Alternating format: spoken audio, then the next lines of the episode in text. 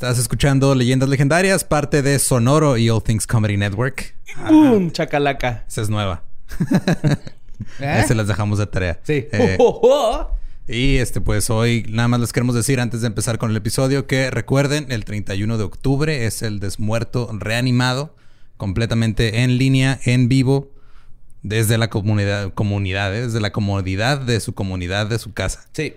Toda la comunidad casera, la comunidad hogareña, en un solo lugar para ver un, un espectáculo. Espectáculo. un espectáculo mítico, místico, mágico, macabroso. Y este, si no han visto, si no vieron el primer desmuerto, no saben de qué se trata. En, en esta ocasión va a haber una leyenda legendaria nueva. Va a estar el segmento de cuentos panteoneros, donde ustedes nos pueden mandar evidencia paranormal que tengan. Nosotros la vamos a analizar. Se la pueden mandar al correo de desmuerto.gmail.com. Hasta el 24 de octubre vamos a estar recibiendo eso. Va a haber leyenditas legendarias otra vez. Va a haber concurso de disfraces, que de hecho ustedes pueden mandar su disfraz hasta el 15, 15. que es mañana. Ajá. Ajá. Es este también al mismo correo. Y aparte, eh, vamos a estrenar un segmento nuevo donde fuimos a cazar fantasmas. Sí. Ya fuimos, pero Ya fuimos. todavía no hemos visto si encontramos algo. Ahí andamos viendo qué pedo. Pues sí encontramos. Sí. Bueno, de que encontramos algo, encontramos algo, Encontramos pero algo. todavía no les podemos decir qué. No. Tienen que verlo. Lo triste es que esos fantasmas se casaron porque la fantasma estaba embarazada y pues Suele pasar, güey. no, no, no debe ser así. Pero pues ni modo. Como En el niños de fantasma secundaria. Y también. y vamos a hacer este un roast temático a Charles Manson. Y todo esto lo pueden adquirir en boletia.com por 66.6 pesos. ¡A huevo, pinche campeón! Voy a morir ahí. y pues ya nada más, este, fuera de eso, eh, pues gracias por escuchar otra vez Leyendas Legendarias. Y Y Continuamos con octubre de terror y cosas spooky. Spooky, spooky, sí, spooky. este caso estuvo bien loco.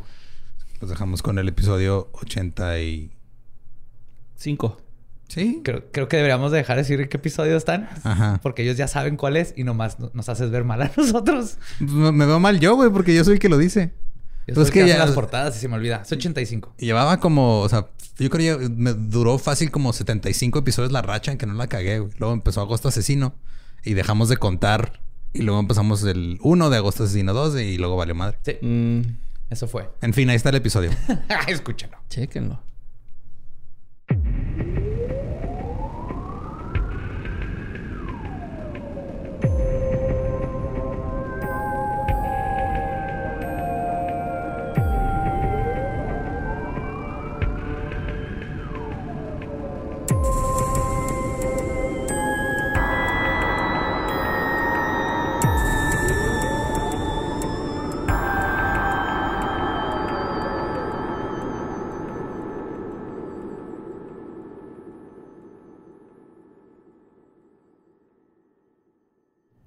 Bienvenidos a Leyendas Legendarias, el podcast en donde cada semana yo, José Antonio Badía, le contaré a Eduardo Espinosa y a Mario Capistrán casos de crimen real, fenómenos paranormales o eventos históricos tan peculiares, notorios y fantásticos que se ganaron el título de Leyendas Legendarias. Y es octubre, seguimos en octubre. Octubre, bre, cots y cuervos bre. y fantasmas. Octubre bre.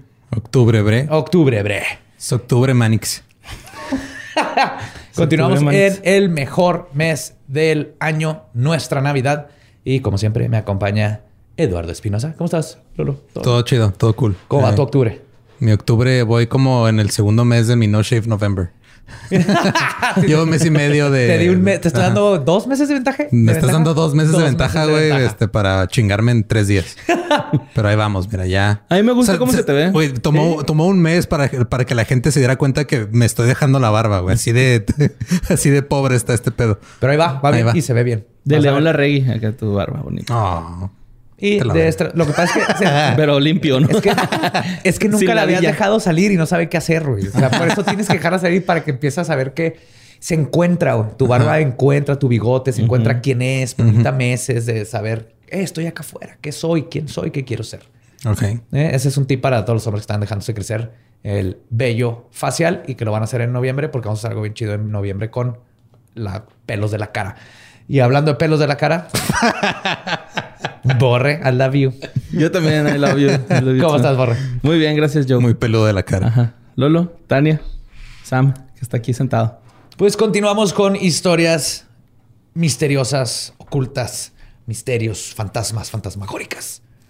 Y esta es, yo creo, de lo más fregón que he encontrado con este aspecto porque va a combinar las dos cosas que más me gustan en la vida. ¿Qué es más terrorífico que descubrir que tu esposo, amigo, padre, es un asesino en serie que en su propiedad tenía más de una docena de cuerpos enterrados? Podríamos argumentar que lo único más terrorífico que eso es comprar esa propiedad después de los hechos y descubrir que quizás el dolor de las víctimas pueden también atormentar una propiedad y a sus dueños. Hoy les voy a contar la historia de los fantasmas de Fox Hollow Farm. Oh, sí. Vamos a ir de asesino en serie a fantasmas. Fusión. Ahora sí. Ahora sí. Ajá. No sé, yo creí que era más terrorífico ser una víctima de tu esposo que fuera asesino en serie, pero Supongo que totalmente. Claramente es eso, pero le quité Sí lo intenté describirte. Gracias por arruinar mi intro. De nada. Lo aprendí de Borre cuando sí, con Luis Ardo. cuando le caga los intros a Luis. A Luis Ardonzo. Pues ahí les va la historia, güey. Herbert Richard Baumeister nació el 7 de abril de 1947. Su padre, Herbert E. Baumeister, era doctor anestesiólogo su madre era Elizabeth Baumeister y después de Herbert tuvieron a tres hijos más. Barbara en el 48, Brad en el 54 y Richard en el 56. La familia oriunda del estado de Indiana se mudó a los, se mudó, perdón, a los suburbios siempre, de Siempre, Siempre, o sea, esa palabra en realidad cinturonazos no es tu Vietnam, es mudarse, güey. Se mudó. Hello darkness, Más empieza Fortunate Son a madres. se mudó a los suburbios de Washington Township. Hasta donde se sabe, la niñez de Baumeister fue normal, pero todo cambió cuando llegó a la adolescencia. Era común que sus amigos de secundaria lo encontraran en semitrances donde tenía ensueños perturbadores. Uno de sus amigos de la escuela, Bill Donovan, me gustó mucho Ensueño. El, pues estaba ahí pero dormido. ¿Cómo? Sí, es, es el equivalente. Como si estuviera dormido despierto. Daydreaming. Es que mm. yo buscaba la palabra para daydreaming. Soñar despierto. Sí. Soñar despierto, pero son dos palabras. Quería una palabra. Daydreaming en realidad eran dos palabras hasta que alguien se le, por sus huevos, dijo, no va a poner el espacio, lo va a juntar. En sueño está más padre. Yo voy a usar ensueño. Ensueño es daydream. Ensueño que no Yo crecí mi vida en Es un detergente que la muy suavecita. que es un suavizante. No, mi alma. Está bien orgulloso, está bien orgulloso. Pero bueno. Este él tenía ensueños perturbadores. Uno de sus amigos de la escuela, Bill Donovan, recuerda que Baumeister ponderaba cosas como a qué sabrá la orina humana y le fascinaban los animales muertos. Un borre cualquiera, güey. ¿De qué sabrá la orina? Mm. Que una vez lo hice y no lo hagan. No, no, no, no. Ya fue este, fue peor la realidad que, la fantasía. Sí, güey, sí está muy asqueroso. O sea, no, te manda a contratar vagabundos para esas cosas, güey? no, lo, peor era que era mía, güey. Entonces. no, no es lo peor. Creo que es lo, de lo, mejor que podemos sacar de lo que hiciste es que mínimo era tuya, güey. Digo, lo, ajá, lo peor es que. No, sí. Como tú lo dijiste, exacto, sí. Este Pero a ver, tengo, ahora tengo una duda sobre eh, ¿Cómo pasó? O sea, ¿te apuntaste a la cara o te serviste en un vaso? Me serví en una charola, güey, de pastel, güey. o sea, las, los pasteles traen como una tapa, ¿no? Acá. Y pues, no tenían dónde mirar y me ahí. Y estaba en un puesto de hamburguesas de un compa. ubicado en el Ejército Nacional, Henry's Burger. y pues dijimos, pues ya estamos aquí tirando desmadre, ¿no? Este... ¿Se acuerdan cuando empecé con qué es más terrorífico? Esto es lo más terrorífico, güey. Se lo acaba de llevar. Te acabas de llevar lo más terrorífico de este episodio, güey. Sí, pero este... No sé si fue más antigénico agarrar una charola de pastel que estaba ahí o beber mi orina. ¿Qué crees, Borges? Pues que de perdida mi orina estaba dentro de mí, güey, ¿no? O sea... Sí, es, este... Caliente, caliente, güey. Estéril. Ajá. Ajá. Sí. Caliente, bueno. Bien calientito, güey. ok. A Baumeister también le fascinaban los animales muertos. En una ocasión tomó un cuervo muerto que se encontró en el suelo, se lo llevó a la escuela dentro de su bolsillo y luego lo dejó en el escritorio de la maestra cuando ya no estaba volteando a ver. Ah, apenas iba Eso a decir, es más tú, Badía. No, Badía no lo dejaría en el escritorio de la maestra, güey. Se lo lleva a su casa. Ajá. A lo mejor se lleva nomás la cabeza, ¿no? el cuerpo ahí. Al menos que la maestra me gustara. Como gato, güey. Hubiera sido mi, así como... Puedes llegar con una manzana así, tengo maestra. Sí, como un timburtito, ¿no? De, ay, para mí esto es cute. Su padre, siendo doctor, identificó las actitudes de su hijo como algo serio y secretamente lo llevó a que fuera revisado por psiquiatras, quienes después de una serie de largas exámenes, este, largos exámenes, lo diagnosticaron con esquizofrenia. Mm. Pero fuera del diagnóstico, no existe récord de que el padre le haya puesto algún tratamiento. Como es común con gente que padece de este trastorno, socializar se convierte en algo casi imposible. Y por lo tanto se autoaíslan. Y esto los lleva a caer en su, en su patología aún más. En la universidad comenzó a tener más problemas. Entraba un semestre y lo dejaba solo para volver después. Oye, eso me pasó a mí un chingo de veces también. Yo no, yo no tengo esquizofrenia hasta donde yo sé. Si son reales, ¿verdad? Estamos a unos dos pasos de convertirnos en esquizofrénicos, ¿no? Cada uno, güey. Sí, sí, sí. Hasta ahorita nada fuera de lo como fuera que lo diagnosticaron, pero si no está haciendo nada que no haría cualquier niño como yo. Y luego de cuatro años no se graduó. Yo su, tampoco. Su padre, queriendo ayudar de alguna forma en darle una dirección a la vida de su hijo, usó sus palancas para que lo contrataran en el periódico local, local The Indianapolis Star, trabajando como un copy, o ayuda de copy, más bien.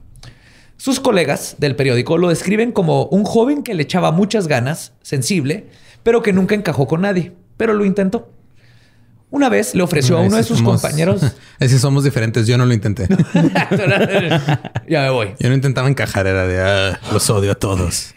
Oye, ya te vas, pero es que este, aquí en el trabajo nos quedamos una hora más. Es, parte del. Ponte la camiseta, Eduardo. No, no, bye.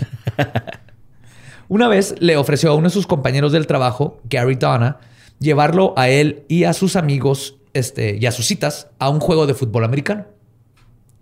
Cuando arribó por ellos para darles aventón, llegó en una carroza funeraria con todo y sirena, güey. No seas mamón. Sí, güey, pues, como conocía gente del, hospital por su papá, se la prestaron, güey. La cual, la sirena la traía prendida en el camino todo el tiempo para pasarse altos y luces rojas, güey. Este. hasta ahorita. Badía va notando todo lo que hace este güey. Ha sido que esto lo vamos a hacer el próximo Halloween. Bucket list. O sea, hasta ahorita Master es así que, güey, es bien vergas este güey. O sea, va a valer verga cuando empieza a matar gente, ¿verdad? Pero hasta ahorita, la neta, me queda todo mal. Sí, a mí también me daría mucha risa eso. Sí. Cuando fue despedido del periódico, su padre le consiguió un trabajo en el departamento de tránsito registrando automóviles. Su comportamiento seguía siendo errático y extraño. Como la vez que le mandó de regalo de Navidad a uno de sus compañeros de trabajo una foto de él y un amigo vestidos en drag. Pero era bueno en su trabajo y llegó a ser director de su sección. Te digo, hasta ahorita me queda Órale. Pichi, Baumeister hasta ahorita es un chingón. En noviembre de 1971, Baumeister se casó con Juliana Saiter, a quien había conocido por un amigo en común. Julie se había graduado de periodismo y trabajaba en la universidad, pero renunció para formar una familia con Baumeister. Pregunta, ¿el, amigo en común era real o era imaginario? No, era real, Este, Baumeister, que para este tiempo ganaba lo suficiente para mantenerlos a ambos y eventualmente a sus tres hijos, que tuvieron Marie, Eric y Emily. Para mediados de los 80, todo cambió. Baumeister tenía el hábito de mear sobre la mesa de su jefe, güey. Uh, es un hábito. Sí, era un hábito. Ok, para, según lo que yo he escuchado así a decir a gente que habla sobre motivadores y cosas así como para hacer un cambio en tu vida, para crear un hábito tienes que hacerlo 27 días seguidos. Ajá, sí. sí. ¿Verdad? Ajá, sí. Y lo cagado es que todos en la oficina sabían que era él, güey, pero por alguna razón no lo despedían. Eso fue hasta que, y cito, orinó sobre una carta que iba a ser mandada al gobernador de Indiana. Y ahí es donde ya, bye. Punks le dieron, sí. Cuando perdió su trabajo, Julie regresó a trabajar de maestra y después de un tiempo, Baumeister encontró un trabajo en una tienda de segundas. Después de tres años de trabajar ahí, decidió que, como él y Julie siempre habían hablado de tener su propio negocio, que una tienda de segundas sería una buena inversión. Así que le pidió 4 mil dólares prestados a su madre y en 1988 abrieron una tienda Save a Lot, que además funcionaba como beneficencia para el Buró Infantil de Indianápolis. Aparte de las ventas, iba para ayudar a los niños y todo pues, el gobierno, ¿no? Que usaba, necesitaba fondos, como el como Un, ajá, como, un, Goodwill, ¿no? Era como un Goodwill, ajá. Save-a-lot. Como el redondeo del Oxxo. Sí, Esa pero en tienda de... falsa. O sea, pero es falsa, sí. En su primer año, convirtieron esos 4 mil dólares prestados en 50 mil. Y abrieron una segunda tienda. Para 1991, los Baumeisters se cambiaron de su casa de clase media al distrito opulente de Westfield, en el condado de Hamilton, a unos 30 kilómetros de Indianápolis, donde compraron la ahora notoria propiedad de Fox Hollow Farms. Una propiedad de 7 hectáreas y media con una casa estilo Tudor que tenía... Sí, sí, Tudor. Así, grandote. Enorme, güey. Tenía cuatro recámaras, una alberca techada y establos. Mames. Los Baumeisters habían logrado el sueño americano. Pero en unos años más, esta propiedad se convertiría en la pesadilla de por lo menos dos docenas de jóvenes. Al principio, los Baumeisters parecían tener una vida y familia perfecta. Sus hijos estaban contentos con la propiedad y el dinero no les hacía falta. Pero por debajo de la fachada perfecta, las cosas no estaban nada bien. Y las señales de esto comenzaron a relucir a la superficie. Baumeister era increíblemente controlador y sus decisiones siempre eran finales. Julie, por su parte, prefería dejarle ganas, este, de- dejarlo ganar, perdón, que seguir discutiendo, pero su descontento seguía. Clásico, así de. Ok, sí, vamos a Ah, hacer ya es lo que pero- quieras, güey. Pero ella estaba de que ah, dejando atrás de su cabeza así de este güey no está bien. güey. No ayudaba a la situación que su vida íntima como pareja tampoco estaba bien. De hecho, nunca había estado bien. Baumeister y Julie solo habían tenido sexo seis veces en sus 25 años de casados. No mames, güey. No, no, no, no, no, no. Eso está mal en cualquier hor- pareja. no, Sí. Dos para sí, cada hijo y ya. Básicamente, ajá. No, no, qué feo, güey. O sea, el intento y el que y para quemar. Y el extra, para que pegue el, el, el meco. ¿O ¿Cómo se llama? No sé cómo funciona la reproducción, pero sé que... Le soplas con un popote. Va con una plumita el meco así. Y el problema era que Baumeister estaba avergonzado de su cuerpo y sentía que era demasiado delgado y extraño. Así que no dejaba que Julie lo viera desnudo. Se cambiaba a solas en el baño, nunca se iba a dormir sin pijama y se escurría entre las sábanas rápidamente para que su esposa no lo viera. O sea, el problema no era Julie ni la... Era él. El, Era micropene. era- y, y su tenía dis- como dismorfia corporal que se sienten que están Colita. todos Tenía raros. colita. Tenía colita. Saiyajin, era Saiyajin. La situación familiar comenzó a afectar la propiedad. El jardín estaba sobrecrecido y los cuartos eran un desastre, lo que causó que sus amigos poco a poco dejaran de visitarlos. Esto a su vez causó que Julie constantemente se llevara a los hijos a visitar a su suegra, ahora viuda, dejando a Baumeister solo, a veces por dos o tres meses en la propiedad, algo que en retrospectiva resultó ser un gravísimo error, pero eventualmente ayudaría a descubrir sus crímenes. A principios de junio de 1994, Alan Broussard, de 28 años, desapareció después de haber sido visto por última vez saliendo de un bar gay llamado Brothers. Cuando, para sorpresa de nadie que escucha leyendas legendarias, la policía ignoró el caso. güey. Ta madre, otra vez. Sí, sí, sí, sí, es lo mismo. Pinches shotas. Su madre contrató al detective privado Virgil Vandagriff, quien se especializaba en casos de desapariciones y además tenía muy buena reputación.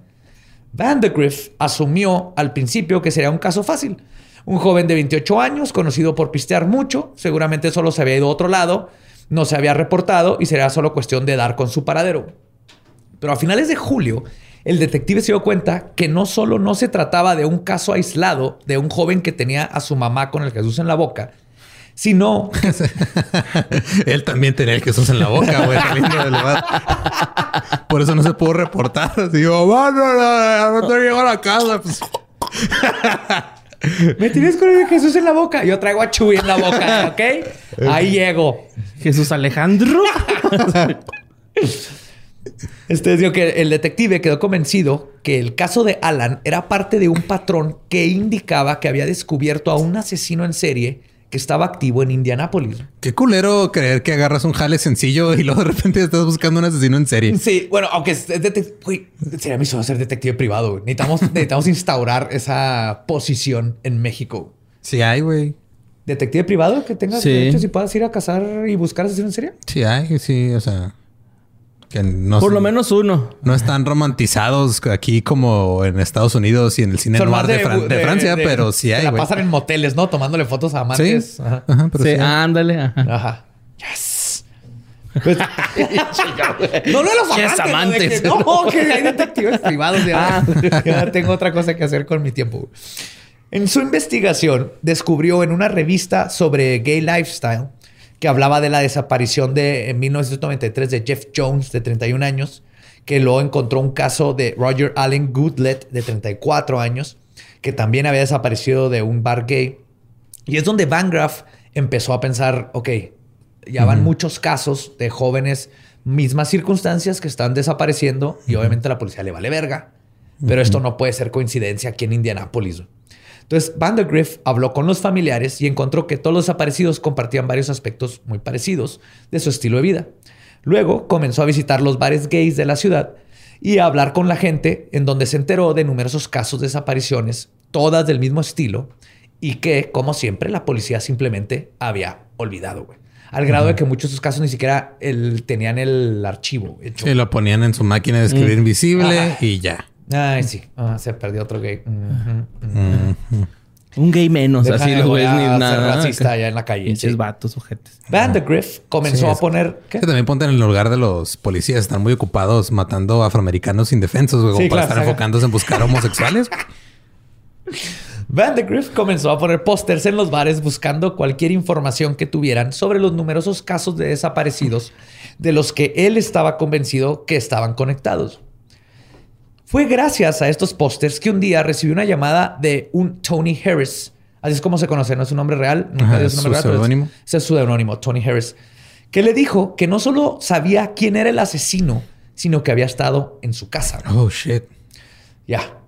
Harris contó que en el club 501 conoció a un hombre que le dijo que se llamaba Brian Smart.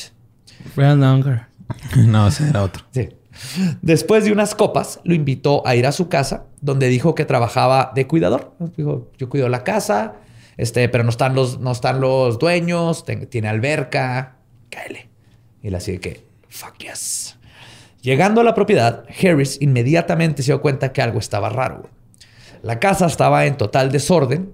Cuando llegaron a la alberca, vio que habían maniquís vestidos, güey, por todos lados, güey. O sea, hay, un- hay fotos, hay un bar y está un maniquí atrás del bar, hay otro así Tiene como lógica, tiene lógica, ¿no? O sea, está él solito, güey, así como Macaulay Culkin pone a bailar unos maniquís. Ay, no, de Michael Para Jordan. asustar a los otros, Para asustar a los en otros. Ajá, sí. Sí, güey. O sea, no quieres que un asesino en serie te mate. Ajá, Sí. sí. No, ese miedo no se te quita aunque tú seas uno, güey. No, no, no. De hecho, Es- es, es peor porque sabes que ya existen. Sí, Lo man. hizo el Kevin, el Brian también lo va a hacer, güey. Y de hecho, el vato le dijo, oye, esto está, este, ¿qué, qué pedo con tus maniquís? Y Brian Smart le dijo, y cito, este, que me siento muy solo en este lugar y ellos me hacen compañía. Salúdalos. Ahí está. Yes. Cuando No, llegaron, no le caíste bien a Kevin. llegaron maniquís con pelucas y ropa. Ella es Pascualita, viene de Chihuahua. Ah, güey. Viene en un programa de intercambio. Sí, güey. Quiere aprender inglés. Viene ahí ese ¿no?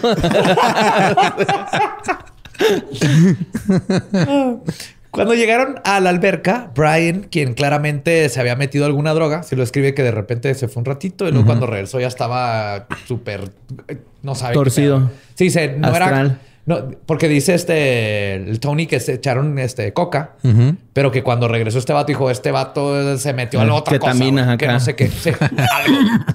El punto es que Smart convenció a Harris de que lo ahorcara con una manguera, güey. O sea, le empezó a, decir así que has oído de asfixia sexual y está bien chido y te asfixian y todo. Entonces Harris le siguió el juego y lo ahorcó con una manguera así de, de la alberca que tenía ahí, mientras Brian se masturbaba en un sillón. En el punto, en un punto, perdón, Brian perdió la conciencia. Harry se asustó cuando no reaccionaba, le empezó a pegar así que Brian, Brian. Y en eso Brian abrió los ojos, se rió y le preguntó si se había asustado. Ese verga. loco, güey. Sí. Y, y aparte, o sea, el- es el asesino en serie el que está haciendo las bromas, güey. Ajá. Digo, también Gacy hacía sus bromas de, ah, mira, te voy a poner estas esposas y luego te la voy a meter. Sí. No, güey, horrible. Pero es sentirá chida la autoasfixia y acá el puñetón, güey. Pues mira. Ahí se murió el Bill. de ¿no? ahórcame, ¿verdad? Ah, ahí se murió Bill. está arriesgado, güey. Está arriesgado. Porque, pues... Pues, ajá, sí, pero está- Tiene que haber safe words. Y Ah, eso, ándale, cosas, ¿no? claro. De hecho, ahí el vato le dijo así de que, güey, no sabes que esto es bien peligroso y gente se puede morir y bla, bla. No sea culo, güey. No, pero ahí-. Es No sea joto y ahórqueme. bueno, eso, es algo que diría tal vez un norteño en Sí, el closet. Sí. Y es que lo que, el- lo que no sabía Brian es que Harris, desde el momento que lo vio, dice que en sus ojos vio que este vato era un pinche asesino. Ok. Pinche locote acá. Se fue con él porque el Harris estaba muy consciente de lo que estaba pasando ahí alrededor en los bares gays y por eso lo siguió, güey. O sea, sospechó del bien cabrón. Y después de esto que pasó y todo, cuando el Che, vato se Qué ríe valiente, güey. No mames. O sí, sea, no, este güey fue el que rompió el caso, güey. La neta, o sea, es, abrió, es- güey. ajá, es, es- es alguien que está tan comprometido con la- su comunidad y su gente que, güey, yo tengo que... Yo me la está juego pasando. porque él no sabía cómo Sí. iba a funcionar. Yo me la ju- juego y se la Me jalo. la jalo. Ahorcado. Yo juego al ahorcado. Sí. Pues le, cuando le pasa esto, o sea, se le pasa el shock de que creyó que lo había matado, güey. Y, y Harris lo confrontó y le dijo que si es así como había matado él a los demás, güey. Pero Brian, en su estupor de drogas, se quedó dormido antes de contestar. güey. ¿En coca dormido? Pues No, es que no sabe ya qué traía, güey. Ah, bueno. Y aparte se la acaba de jalar. Ah, pues sí, a gusto. Men. Ajá. A gusto. Harris, seguro de que este hombre era el asesino, buscó por toda la casa pistas, güey, cualquier pista que pudiera encontrar. Encontró en el segundo piso el cuarto de sus hijos y la alcoba con ropa de la esposa. Entonces dijo, este güey no es el que cuida aquí, güey. Aquí está, ahí vio fotos con la esposa. Digo, tiene hijos. Empezó a darse cuenta que era el dueño de la casa y que era el padre de familia. Y sabía ya por seguro que el dueño de la casa era Brian Smart. Pero también sospechaba que ese no era su nombre. Cuando intentó buscar en sus pantalones una identificación, güey, Brian se despertó, deteniendo la acción. Harris lo convenció, o sea, cuando, ah, ¿qué onda? Llévame a mi casa y después de un rato lo logró convencer. Y solo pudo descubrir que el lugar que, al que fueron estaba a las afueras de Indianapolis y que en el letrero había la palabra farm. Es lo único que alcanzó a leer. Ah, porque aparte el Brian Smart, el Baumeister, dio un chingo de vueltas y todo para, Para para rebrujarlo. Ajá. Para no confundirlo. porque reborjado. Ajá, sí, para Es confundirlo. que no sean de Juárez, rebrujar es como confundir. Sí, en el norte se usan en, en mucho. Sí, en- en- en rebrujar es, eh, estoy confundido, estoy norteado. Sí. ¿no? O- no o tampoco se usa allá. No, bueno. Cuando, o sea, Rebrujar la baraja es... Decir que un camino está rebrujado desde que está complicado Ajá. llegar Un lugar. laberinto es rebrujado. Ajá, sí, Ándale. ajá. O si algo está desordenado, está rebrujado. Ajá. Sí. The more you know. Y norteado es the cuando North. andas eh, buscando alguna dirección Y no la Y encuentras. Y no la encuentras. También Ah, cabe, cabe mencionar que rebrujado no quiere decir que algo está muy borujado. Borujado no existe. No. Es ilógico que exista borujado. No hay borujado y Por más ilógico que, suene, es ilógico. Viene del latín de rebu, que ah, no. Que significa mula iracunda. Hijado, que es confundido. Confundido. confundido. Burra iracunda confundida. De ahí viene. La burrita. Vamos a empezar.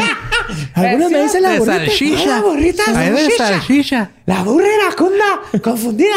Bien rebrujado, huerco. Rebrujadísima. Porque así hablamos en Chihuahua. hablamos ¿va? aquí. Chihuahua, Netflix. Así hablamos. Oye, no politicemos. Harris le había contado esto a la policía. O sea, después de lo que le pasó, fue a la policía. Lo que la policía dije, ah, eres gay, Ah, sí, espérate. te- ajá. Tienes a un vato Ajá. con maniquís creepy que te dijo que lo horcaras y eh, hizo esto, esto. Eh, déjame lo pongo aquí en. ¿Es mi- gay? Sí. Ah, ok.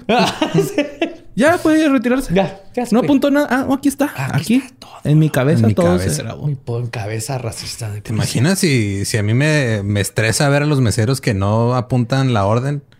Ahora ver a un policía que te dice que, ah, no, sí, me acuerdo de tu declaración, aquí la tengo arriba. Sí, Fuck. Sí. Pues Vandegrift sabía que esto no debía de ser ignorado, güey. También Vandegrift, pinche detective chingón, güey. Por fortuna, Vandegrift conocía personalmente a una detective de nombre Mary Wilson, que era su amiga de un chorro de tiempo y aparte fue una de que él empezó de policía beat cop, así de en las calles y fue subiendo y subiendo y subiendo, como debería de ser el sistema policíaco mexicano, donde subes de nivel y subes de salario y subes de conocimientos. Pero Mary Wilson es un ejemplo de esto. Era una policía de calle que fue subiendo y se hizo detective. Ponía multas. Y entonces, sí, empezó poniendo multas. Empezó poniendo multas en un carrito, luego le quedaban arriba los parquímetros porque estaba mucho parrita y luego... ¿Cómo se llama? ¿Mary? a- Mary, Mary. Ah, lo conoció a un güey, un acá, un un güey bien inteligente y. No, nada que ver. Eh, me estoy confundido. Es una película que ya vi.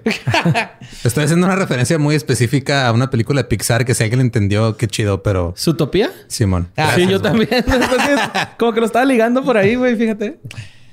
Pues Mary este, le dio lo este Vandergrift le da toda la información.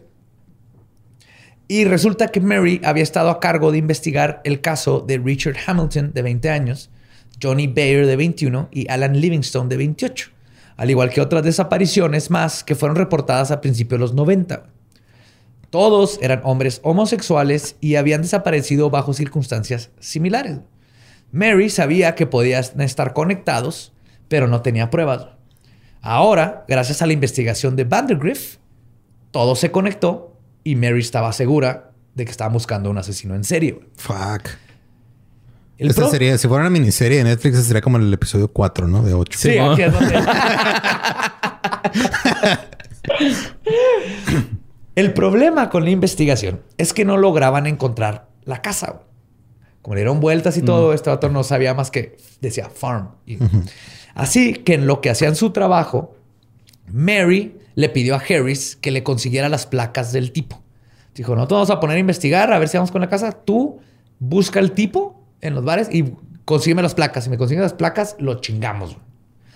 Mientras Vandergrift y la policía utilizaba tecnología y trabajo policíaco para intentar dar con la casa, la asistente del, de- del detective privado, Connie Pierce, acudió con una psíquica. Lo había hecho en varias ocasiones. Era la asistente, así que, hey, no perdemos nada. güey. Yo me voy con la psíquica. y El proceso lo ha hecho, algo". entonces. Sí. Uy, No ¿cómo les ha funcionado? No Hombre, mames. no, güey, si vieras. Chingo de semifinales, güey, neta, güey. Es que siempre, pasa siempre eso con los psíquicos. Te acercan a la verdad, pero no a la No, mera, no es la mera verdad, güey. Es que tú eres. eh, tú forjas tu propio destino, güey. Sí, güey. No, vamos a perder, güeyes, ¿no? Sí. Voy a meter un Arriba gol. mi máquina, putos. Arriba, pero no hasta arriba. No. Arriba En todo el torneo. Arriba todo el torneo y luego subcampeón. Contra la América y uh, se Cruz achicopala, Azul, ¿no? veo, veo una, una palabra con G, con G. G- Go- Gol, gol. No, es Gustavo, es Gustavo, Ah. no es gol, es Gustavo. Pobrecitos, güey. Pues, estaban todos haciendo su trabajo, tratando de dar con la casa. Y es cuando va a ver a la psíquica. La psíquica le dijo a Connie Pierce, y cito, veo a un hombre atado a una cama. La psíquica no sabía ni madre. O sea, Ok. dijo, estamos buscando un asesino en serie. ¿Tu esposa trabaja con una rubia? No, no, no. Tienes un amarre, tienes un amarre. Este le dijo, y cito, veo a un hombre atado a una cama con esposas. Veo fotos siendo tomadas o video mientras lo estrangulan. Su lengua está hinchada y saliendo de su boca. Y sus ojos, Dios mío, esta es una casa infernal. Acuérdense de eso que les dije, que dijo la psíquica, porque está creepy. Eventualmente, otro detective privado contratado por Vandergrift, porque le contrataba, subcontrataba, ¿no? Dio con una propiedad llamada Fox Hollow Farms. Ok. Tomó fotos y se las mostró a Harris. Pero el joven dijo que no creía que fuera esa la dirección porque la entrada se veía más corta de la que él recorrió. Lo cual comprueba Por que... de las que- vueltas y todo esto. Sí, no, y aparte porque, porque estaba, na- también estaba bien pedo y se habían metido coca y se le hacía muy larga Andaban el- de horquillos. Ajá. Uy. Pero estaban ya así, güey. Después de meses de investigación, su arduo trabajo dio resultado. El 29 de agosto de 1995, Tony Harris, ya convencido de que nunca encontrarían a Brian, a Brian, perdón, lo vio entrar al bar Varsity Lounge. Resulta, porque el, el Harris se la pasaba en los bares. Eh, Seguía el vato en todos los bares todas las noches, esperando que se lo volviera a topar para encontrar las placas. Pero no llegaba. Y esta vez lo veo. Y resulta que la razón por la que Baumeister no había visitado sus cotos de casa era porque su esposa le había pedido el divorcio. Y esto lo había hecho irse a vivir con su madre. Había descuidado sus negocios, los cuales estaban en la quiebra, y estaba en una pelea por la custodia de su hijo este, menor. Pero justo ese día, Baumeister decidió ir a visitar su bar Y Harris logró ver el número de la placa que todos esperaban. 75237A. No mames, el número de la gárgola, güey. Ay, no se crean, no la acabo de inventar, pero estaría chingón, ¿no? Así que fuera algo satanicón, así. De la gay, gárgola. Gárgola. Estuvo súper forzado. Sí, la neta, perdón. Súper o sea, estuvo culero y lo acepto. No pasa nada. No siempre se gana en este negocio. La detective, Mary Wilson, visitó a Mau Baumeister porque checaron las placas en chinga y dijeron, este, este, este, este Baumeister. Van y visitan a Baumeister en su trabajo, pero él se negó a hablar con ellos sin su abogado. Después visitaron a su esposa, porque hasta ahorita todo es circunstancial, quien era copropietaria de la propiedad para ver si los dejaba revisar la casa, porque si ella les daba permiso, pueden entrar sin orden de cateo. Uh. Ajá. Pero también se los negó. No. Y es que aparte, este, la, la granja quedaba justo afuera de la jurisdicción de los detectives. Oh, fuck. Entonces necesitaban, ellos no, para que les dieran una orden de cateo, fue un pedo porque decían, no, güey, no es, no es- o sea, te la podemos dar, pero necesitamos mejores pruebas, güey, porque nos estamos metiendo en otra jurisdicción. Y cuando fueron a la jurisdicción de donde está Papá Maestro, dijeron, yo no sé quién chingados eres, no me interesa. vale verga. Esos güeyes son muertos". gays, no les hagas caso. Ajá, Sí, ¿Ah, sí, sí. Este es el episodio 6. es el episodio 6, güey. Sí, exactamente. güey. Vayan tomando notas Netflix. Netflix. Pues no sería hasta junio de 1996 güey, que Julie finalmente no pudo negar lo que ya sospechaba. Al ser entrevistada, esos meses ante sus sospechas sobre la vida secreta de su esposo fueron creciendo. O sea, la entrevistaron y dijo... Algo está raro. Algo está raro. ajá, me voy por meses. Sí, Regreso comenzó- y hay maniquíes con mangueras en el cuello. Básicamente, güey, comenzó eh, a juntar los extraños patrones de las andadas de Baumeister. En su cabeza, por ejemplo, las desapariciones de los muchachos coincidían con las veces que ella y sus hijos habían salido de la ciudad. Lo que les digo de cuando se iba meses, que luego... Y este, de- el- también se le hizo sospechoso que cuando la policía se acercó a ella por primera vez, su esposo le marcó para decirle que lo estaban investigando por un robo en las tiendas y que era falso. Y le dijo que no hablara con nadie hasta que no estuviera con el abogado. ¿Simón? Ok. Eso no es nada sospechoso. No. No, no, no. Hasta ahorita no. Pero lo, lo cabrón es que cuando la detective llega con ella unas horas después, Mary le dice que están investigando a su esposo por la desaparición de varios jóvenes. Entonces ahí es donde dice, Tate, ¿por qué el what? Ajá. Ahí hay un clic, güey. Y una de las cosas que también le hizo clic en la cabeza muy cabrón y dijo, ah, cabrón, ¿cómo olvidar esa vez en 1994 cuando mi hijo se encontró un esqueleto humano completo enterrado en el patio? No. Con razón. Su hijo estaba jugando en el patio Ajá. y se encontró un esqueleto humano completo, güey. Entonces ya en el episodio 7 los guionistas empezaron a tirar hueva, güey. pedo Está bien sacado de la manga, güey. Güey, esto pasó. Y pues llegó y el hijo a Baumeister así como que, ¿qué chingados es esto? Mamá- Haciéndose pendeja, güey. Eh, pasa, es muy común con esposas de en serie. Pasó con, con Bandy, pasa con muchos. No, no te haces. Sí te haces pendejo a ti mismo porque el cerebro, como que. Ajá, no te tienes puede- que convencer a Eh. ti mismo de que no, no puedo yo estar con una persona Con que es capaz de tal maldad, güey. No, y luego aparte el, el trato que te da a ti, ¿no? Es, eh, ya ves que, por ejemplo, bueno, no voy a mencionar el caso, pero hace poquito hubo un caso en donde dijeron muchos, defendieron a un güey que hizo una violación, creo. Ujú. Y decían, es que no, güey, él es súper bueno. Y es así de, pues, pues sí, contigo, pendejo, ¿no? O sea, Sí, no, no pero sabes con- no cómo sabes es, cómo, ajá. cómo fue con otra persona, güey. O sea, Exacto. Pues acá cuando, cuando Mary confrontó a Baumeister porque el hijo se encontró un esqueleto en el patio, Baumeister le dijo que era un esqueleto médico de su papá y que había decidido darle sepultura después de que se lo encontró limpiando el garacho. güey. Ok. Porque el papá Yo- era médico, ¿se acuerdan de esa parte? verdad? no mames. Pero, a ver. Mételo en una caja de zapatos y vamos a hacer un funeral, ¿no? Así, güey, no, güey. Pulverízalo y lo echamos por el excusado. eh. es que no es ni siquiera es una buena excusa, güey. No es una buena. O sea, No, pero también, o sea, en, la- en tu cabeza, y lo que dice tu hijo, de, ah, ve lo que me encontré, ¿qué es esto? Ah, es la víctima de uno de los asesinatos de tu padre. Creo que de como tu viste cerebro- el TikTok del chavito que lleva a su amigo, que es un esqueleto, pero de plástico grande para todos lados. Lo amo, ese niño es mi héroe de la vida. güey. O sea, hubiera, hubiera sido una historia bien bonita, güey. Ese era el spin-off, pero valió madre. güey. Y era Coco, ¿no? Esta, este... No, Coco era el papá, güey. Pero esto más se quedaba solo. Este pinche Mindhunter, güey, se iba a ser Coco, güey. No, al último, no. Es el 23 de junio, Julie marcó a su abogado y le pidió que contactara a Mary.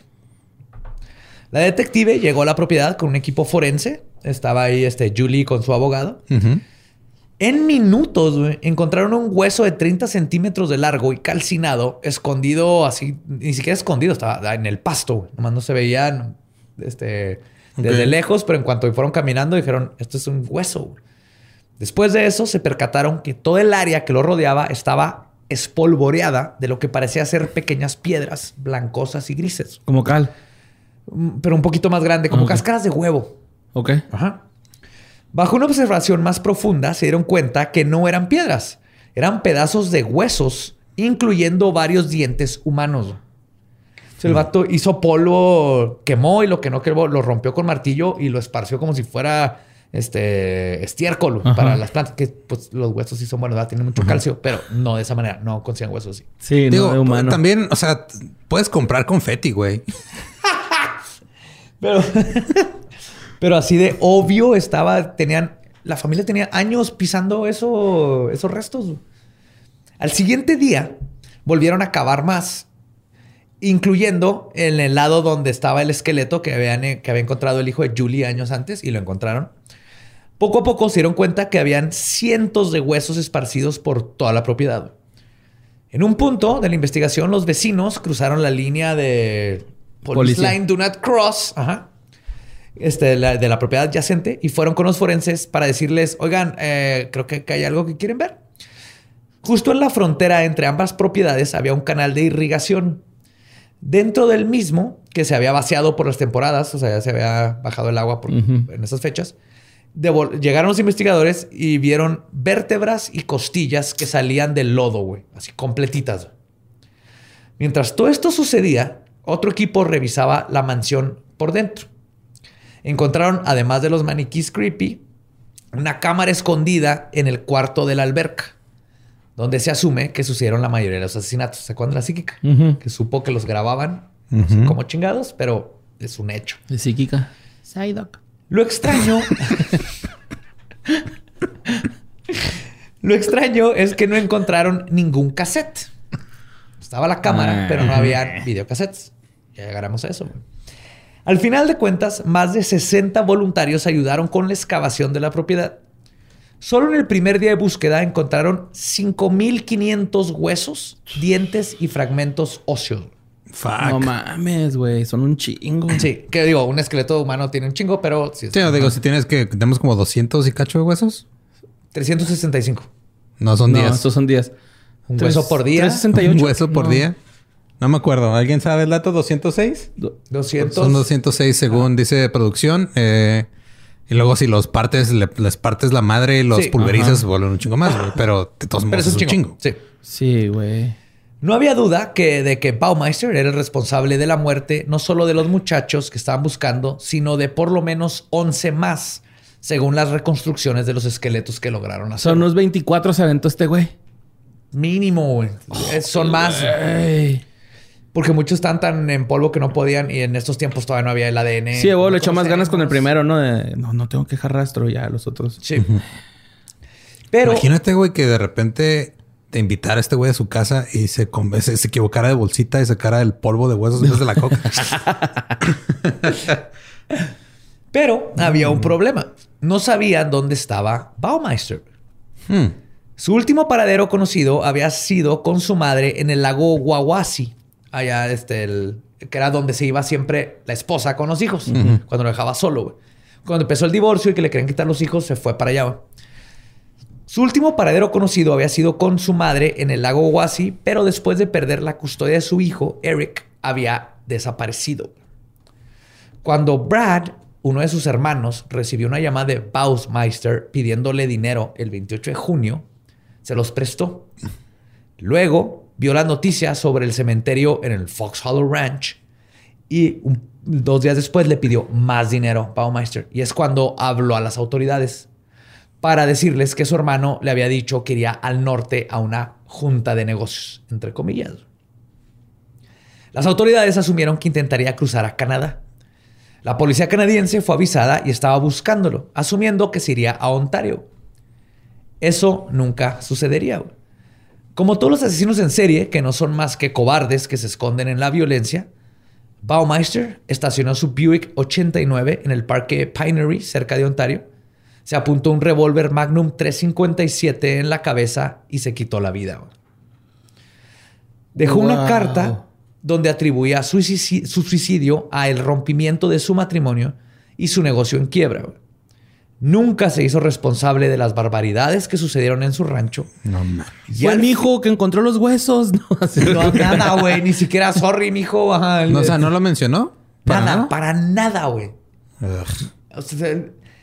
Todos los asesinos series son unos cobardes de mierda. Este vato todavía más, güey. Está Es que no hay poder más grande que la negación, güey. Este, neta, güey. O sea, está en culero, pero neta. Sí. Está tan cabrón que al final de la carta de tres páginas, sus últimas palabras fueron, y cito, que se iba a comer un sándwich, cuáles eran sus botanas favoritas, y cerró con la frase, go to sleep. Vete, me voy a ir a dormir. El abrupto final de Baumeister no solo dejó a decenas de familias sin respuesta, al sistema judicial sin justicia, sino que arrojó más misterios, entre ellos la misteriosa muerte de su hermano mayor en Texas, dentro de su tina. Asesinato que aún no se resuelve. Mm. No se sabe si lo visitó o no, pero murió misteriosamente. También se supo después que viajó a Ohio más de 100 veces en, por su negocio, otra vez, juntas de negocio. si dices las, si haces las comillas y no las dices al ah, aire, entre comillas. La gente que nos escucha no sabe qué está pasando. Sí. Vengan a YouTube, escúchenlo ya. no, a ver, donde, quieran, güey, no hay pedo. Y se cree que podría ser el asesinato del Interestatal 70. Oh, okay. The I-70 Killer. Ajá, ese sí me suena. Sí, sí es bien conocido. Porque es justo la calle que usaba él para ir de este... en, sus viajes de negocio. es, probable que haya sido el... O sea, que haya dos casos... Tanto que son de la, misma persona. De la granja como la, la interestatal. Y ahí mínimo es responsable de nueve asesinatos más en esa área. O sea, es un, es un pedo como tipo Miley Cyrus, Hannah Montana, pero en asesinos. sí, sí, Clark Kent, porque trabajaba en un periódico. o Spider-Man, ¿no? Peter Parker. Sí, ahórcame con mi telaraña. Ay, Venom. Esa lengua. Ay, dame tu simbiote. simbiote. Güey, toda mi vida leyendo Venom y acá ves que ya, arruinaste la palabra simbiote. Simbiote para mí, güey. Es que es un simbio grandote, güey. Ya desde ahí viene la implicación. Sí. Pero hay un misterio todavía más grande, güey. Está el hecho de que una policía de Canadá se topó a Baumeister estacionado debajo de un puente un día antes de que se quitara la vida. Okay. Le preguntó si todo está bien. Ya es como son los canadienses. Hey, you're ah, right. Y compa? Y Baumeister le dijo que solo estaba descansando por el viaje largo, que se iba, se orilló para dormir. Y pues le dijo a la policía, pues, chido, o sea, no, tengo por qué, nomás se, se detuvo a ver qué un chicle, ¿no? ¿Y es un chicle? es un chicle, toma. Pero lo interesante... lo interesante de esta interacción es que la oficial luego declaró, ya cuando supo con quién había hablado, güey, que en la parte posterior del auto habían un montón enorme de cassettes de video. Uh, Cuando encontraron el cuerpo en el auto, esos cassettes habían desaparecido. Mm. Entonces tal vez en esos cassettes estaba todas sus víctimas y quién sabe cuándo se deshizo de ellos. Pues mira, le gusta enterrar hoy no se han enterado dónde están, güey. Le gusta enterrar cosas que vayan a buscar, ¿no? Pero el plástico aguanta. Entonces tal vez por ahí están. Por en lugar de Canadá. Así como los cassettes de Atari de E.T. Ándale, güey. Que creo, que creo fue un peor crimen que todo lo que hizo.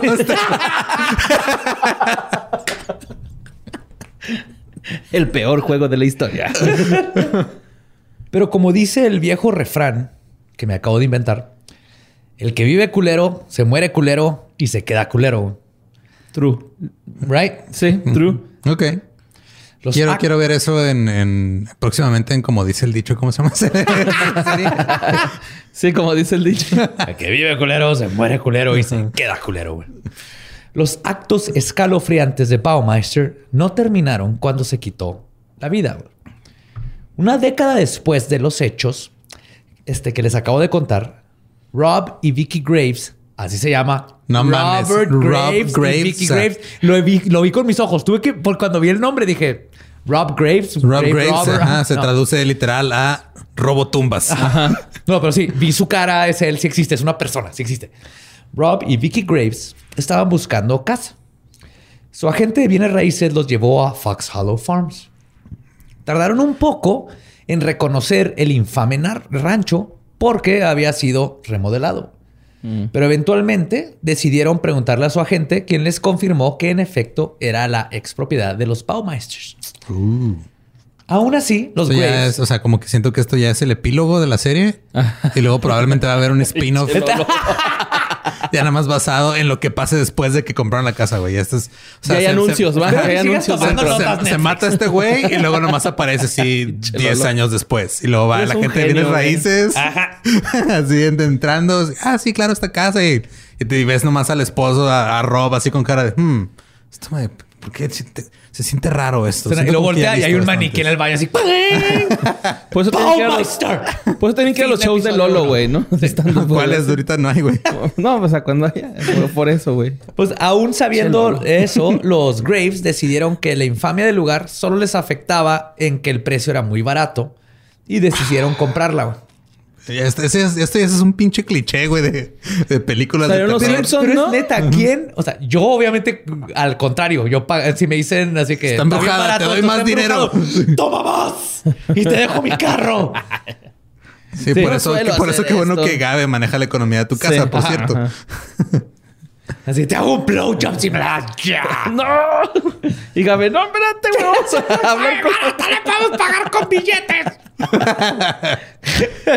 Sí, que Pero- se le enrollen billetes, no hay pedo. Pero neta, ¿quién? me, di- me disloco la mandíbula. La neta, ¿quién quien se encuentre una propiedad bien vergas y le dicen aquí mataron a alguien? Pocas personas van a dejar que eso los, los deterre de, de comprar la Los propiedad. deterre, los disuada. Disuada. Disuada. Disuadir. Al principio, todo estaba normal. La familia no creía en fantasmas y como todo, había, todo había sido demolido y reconstruido por dentro, asumieron que este, cualquier mala vibra o cualquier cosa así fea se había ido, güey. Con agüita bendita se Que quita. como que se limpió, listo. Ajá. Con cloro y agua bendita. tiempo, todo bien. Yes. Sí. Y este, que es Suavitel. antibacterial. Teplar con suavitel por todos lados. Les pusieron cubrebocas a todos los maniquís. Tus manitas con gel antibacterial. Pasa Y por luego el los- tapete. los separaron un poquito nada más. A los pocos meses de vivir ahí se dieron cuenta que no. Como es común en embrujamientos, las extrañas experiencias comenzaron de forma sutil. El primer evento que recuerdan los Graves es cuando Vicky estaba aspirando la tierra y pedazos de grava que sus hijos habían metido al área de la alberca, cuando de repente la aspiradora se apagó. Vicky se dio cuenta que se había desconectado de la pared. No pensó nada sobre el evento, asumiendo que simplemente pues, lo había jalado sin querer. De más. Ajá. Volvió a conectar la aspiradora. Todavía no había Bertas. No había no había Bertas, Bertas, todavía no había rumbas. Bertas. Rumbas. Sí. Revisó que el contacto no estuviera este, Flojo. flojo y todo. Y después de unos minutos aspirando, se volvió a desconectar. Obviamente para la segunda vez ya estaba cuidando de como que no irse muy lejos. Aún así, dijo, ok, a ver, what the fuck. Su mente comenzó a dudar de lo que estaba sucediendo. Porque dijo, yo me estaba fijando que no jalara y nada. Quedó completamente convencido, convencida, perdón, de que no estaba jalando más de más el cable o alucinando, cuando ahora, habiendo tenido mucho más cuidado que la segunda vez en asegurarse de que sus acciones no causaran la desconectada, y además estaba volteando a ver así como hacia atrás, checando el cable, y es cuando vio que el cable se desconecta solo y sale, lo- sale aventado a la pared. Como un metro, violentado. Sí, Ajá. como si alguien lo hubiera jalado y se separa un metro de la pared y cae, güey. Ahora hay, hay un ingeniero presente aquí en, en el set ahorita. Este, ¿una descarga eléctrica podría causar eso? No. Dice que no. El ingeniero Entonces, dice que ajá, es un pinche fantasma. ¿Lo dijo el ingeniero o no lo dije y yo? fueron tres veces. Ajá. En otra ocasión, Vicky estaba llegando del trabajo cuando vio a un joven parado en el jardín frente a su casa que vestía una camiseta roja. Hmm. Aunque era una visión extraña, Vicky no pensó nada en ese preciso momento. Dijo, tal vez es un amigo de, de Rob o lo que sea. O sea, apenas llegó y hay un güey con camisa roja. Hasta que volteó hacia abajo y notó que la persona de la camiseta roja no tenía piernas. O por lo menos. Dijo, oh, no mames, motivador profesional. El Nick. ¡Vayas de mi casa, no! ¡Aquí no! tronco, tronco. Así el de Ranger Stimpy, güey. tronco, tú rodarás. Tú te divertirás. ¿Cómo iba la rola?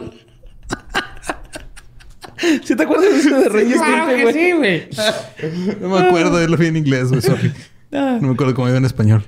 Pues en cuanto se dio cuenta de esto, el resto de la aparición comenzó a desvanecerse frente a sus ojos hasta que desapareció por completo. Qué pinche miedo. Cuando le comentó a su esposo lo que había pasado, Rob reaccionó como el clásico güey que Hace le tus dijo, días. Por eso tenía la playera roja. Era el clásico güey que no. que- What the fuck? También puedo servir de tampón, aunque sea un tronco. Así, ¿no? Pues dijiste clásico vato y el clásico vato es un pendejo que dice cosas como esas, Sí, güey. pero mi tío era el clásico vato que no cree en fantasmas y Ah, trata de ignorar el fenómeno. Pues es- lo está ignorando y está siendo misógino al mismo tiempo. Así es. México. El fenómeno, está siendo México. misógino. no, reaccionó como el clásico vato que reacciona este, negando el fenómeno y le dijo que seguramente era una persona que quería ver la casa del asesino en serie. O sea, imagínate que le dijo, era Badía, huevo, que pinche Badía llegó. Sí. A ver, tenía bigote y el pelo de colorado. Atolín. Ah, no sé. Eh, Otra vez con eso, güey. señora, ¿sabía que esta es la casa de Herbert Baumeister? ¿Me puedo, me puedo pasar a su alberca? No sé qué. Chupando la pluma, güey. Sí, chupando mi pluma, O lápiz. sí, con mi gabardina, obviamente. Soy investigador, este. ah, ¿Puedo pasar? Con tu trajecito, güey, con el que vamos a investigar para eventos paranormales. Ah, Este, de todas maneras dijo, de seguro se metió alguien en la propiedad y luego instaló cámaras de seguridad. no más por si acaso. güey. Ok. Pero al poco tiempo, Vicky no estaría sola con las experiencias paranormales. Rob trabajaba en una agencia de automóviles junto con uno de sus mejores amigos, Joe LeBlanc. Joe le había contado a Rob que estaba batallando con sus viajes diarios al trabajo porque su casa quedaba a un par de horas de distancia de donde vivía y por culpa del tráfico y todo eso había llegado tarde varias veces. Rob le dijo, oye, te rento la casa de huéspedes que está en la propiedad. Que si el- ahí verán en las fotos en los show notes, está la casa y está como a unos, no sé, 30 metros, un depa completo, muy a gusto. Dijo, esta propiedad está en desuso, está separada de la casa principal y es perfecta para ambos, güey. Tú te casas ahí. El cuarto de servicio. Con eso lo vamos. No era de servicio, era un depa completo. Un depa cocina, aparte baño. completo. Ajá. Joe pensó que era una buena idea y a las pocas semanas se cambió a vivir en la propiedad junto con su perro Fred. Sí, Fred. Red. Después de desempacar todo junto a Rob el día que se cambió, Joe decidió ir a dormir. Esa noche tuvo una de las pesadillas más lúcidas y reales de su vida. Soñó que iba corriendo de alguien a quien no podía ver. Corría por su vida y sentía cómo los músculos comenzaban a cansarse y el aliento escapársele, pero no podía ver quién lo seguía. Pero aún así sabía que era algo malvado. Despertó justo cuando sintió que lo que fuera que lo estaba acechando le iba a dar alcance. El pánico de la pesadilla era tan real que, seguido de abrir los ojos, se levantó de la cama y salió corriendo, No despavorido, mames. hasta que golpeó con el marco en la puerta. Se pegó así. Se noqueó a él mismo, güey, Como quedó yo, inconsciente y cayó arriba de una mesa de cristal y la rompió y se cortó las manos y las piernas. No mames. En el sueño iba huyendo de cuando así, de la pregunta clásica cuando vas a tus tías así. ¿Para cuándo los hijos, mijo? Con una manguera amarrada. Con el pito de fuera. ¡Nunca tía ve esto! Sí, le pregunté a sus tías de, oye tía, este, ¿para cuándo el este, autoasfixia sexual para cuando te masturbes? Cámbienle el tema, cámbienle el tema. Pero que tu tía es experta, güey. No, mijo, si quieres te enseño. Pues, En ese momento es día uno, güey. O sea, noche uno, güey. Pero pensando que solo fue un mal sueño, no se lo comentó a nadie, pero unos días después, mientras caminaba hacia su casa, junto con Fred, ambos vieron a un hombre parado en el bosque. Un hombre con una camiseta roja. Fred inmediatamente corrió hacia el espectro. Joe corrió detrás de Fred. Porque Joe no sabía que era un espectro, nomás dijo, es un güey, mi perro va contra detrás de ese güey, yo no sé si se va todo le va a hacer daño a mi perro. Cuando logró alcanzarlo, se topó cara a cara con la aparición de cuerpo completo que objetivamente no era un humano de carne y hueso. Sí, se lo, lo vi, pero no era un humano. No- algo no estaba bien, ¿no? Esto no es, es una aparición, ¿no? Esto es, no es una, una persona para Un de mí. espectro. Joe emprendió la huida y Fred lo siguió, güey. Pues sí. ¡Ah, la verga! Fred, Fred, Fred. Y luego, ¡ah! Luego, fue, Joe, Joe, Joe, Joe, Joe. Joe. Joe, Joe, Joe, Joe. Qué bonito, Sí, güey. hermoso. güey. Fue a contarles lo que vio a los Graves. Y es cuando Vicky le contó su experiencia con el hombre de la camiseta roja. Entonces ya los dos fue así que, ah, no mames, tú también lo viste. ¡Wow! Llegó Rob y dijo, tú también estás en tus días, pendejo. Sí, Sigo sí, siendo Rob- misógino. Rob, Rob, este. el- Rob duró un chingo en. en Negación. creer, sí, en negación. Es que es negación, güey. No había duda de que. Es algo- que, ok, es, es o negarlo o es aceptar que hay un pinche fantasma en tu propiedad, güey. Sí, O o, sea, que está pasando algo extraño, güey. Pero hay muchos. Eh, Las dos están culeras. Y es mucho, es, es 99% más común en hombres que hagan esa como actitud macho de yo no creo en esas madres, güey. Y no Es te culpa de la sociedad, güey. Oye, hay un video en. TikTok, No nos ¿no dejan visto? llorar Ajá. porque viste un fantasma. Ajá. Hay un video en TikTok donde una morra se está grabando, güey. Y tiene su puerta abierta. Es Y un murciélago, güey. Que se ve la Se cortina. mueve la cortina. Mi teoría es que es un murciélago o un gato. A mí siempre, se- a mí hasta lo tuiteé después de ver eso. Fue, ay, qué conveniente. Pones a grabar tu TikTok y se aparece algo, güey. No mames. Sí, eso o sea, está años y años de gente investigando chingaderas y no encuentran ni madre. que Se ve bien huevuda la morra, ¿no? Así como que... Sale. Porque- Porque, porque ya no sabía, es un murciélago o un gato. Es un animal que se quiso meter y fue y le pegó porque ya le había pasado antes, güey. True. Ajá. Pero si hay un fantasma, siempre nos falta el vato que... "Eh, ¿Qué está pasando? Crece. Son duendes. Son duendes. No, ni siquiera duendes. En mi, en mi familia es eso, güey, siempre. Así que pasa algo que no se explica a nadie. Son duendes. Ese es, una, es un buen punto donde empezar. Bueno, tenemos que empezar. Sea, todavía dentro del rango de lo paranormal. Pero no es este criptista asumir que siempre son duendes. Si es criptista, si es criptista, muy criptista, pero mínimo si están creyendo. O sea, están diciendo, sí, Sí. esto está raro. Ajá. Ok. Son duendes. Entonces, nomás hay que educarlos más, que hay otras cosas como raids, vampiros, Sub-Zero. chupachupas, subcero. Sub-Zero estaría bien chido aparte. Ajá. Montañas, roba tarjetas de crédito, cuidado con esas. El El, pinche Brian. Brian. Brian. Brian Duncan. Pues ya para este punto no había duda de que algo sobrenatural estaba sucediendo en la propiedad. Aunque aún faltaba convencer al Robert. En otra noche, Joe estaba lavando los platos cuando alguien tocó a su puerta. Sí. Creyó que quizá está era... interactuando con materia este pedo. Sí, Sí, ya. Creyó que quizá era su amigo o su esposa Vicky. Joe estaba equivocado. Cuidadosamente abrió la puerta y no había nadie. Unas noches después, los toquidos de la puerta volvieron, pero más violentos. Joe fue despertado a medianoche por alguien golpeando a su puerta. Tiene un momento para hablar sobre nuestro Señor Jesús.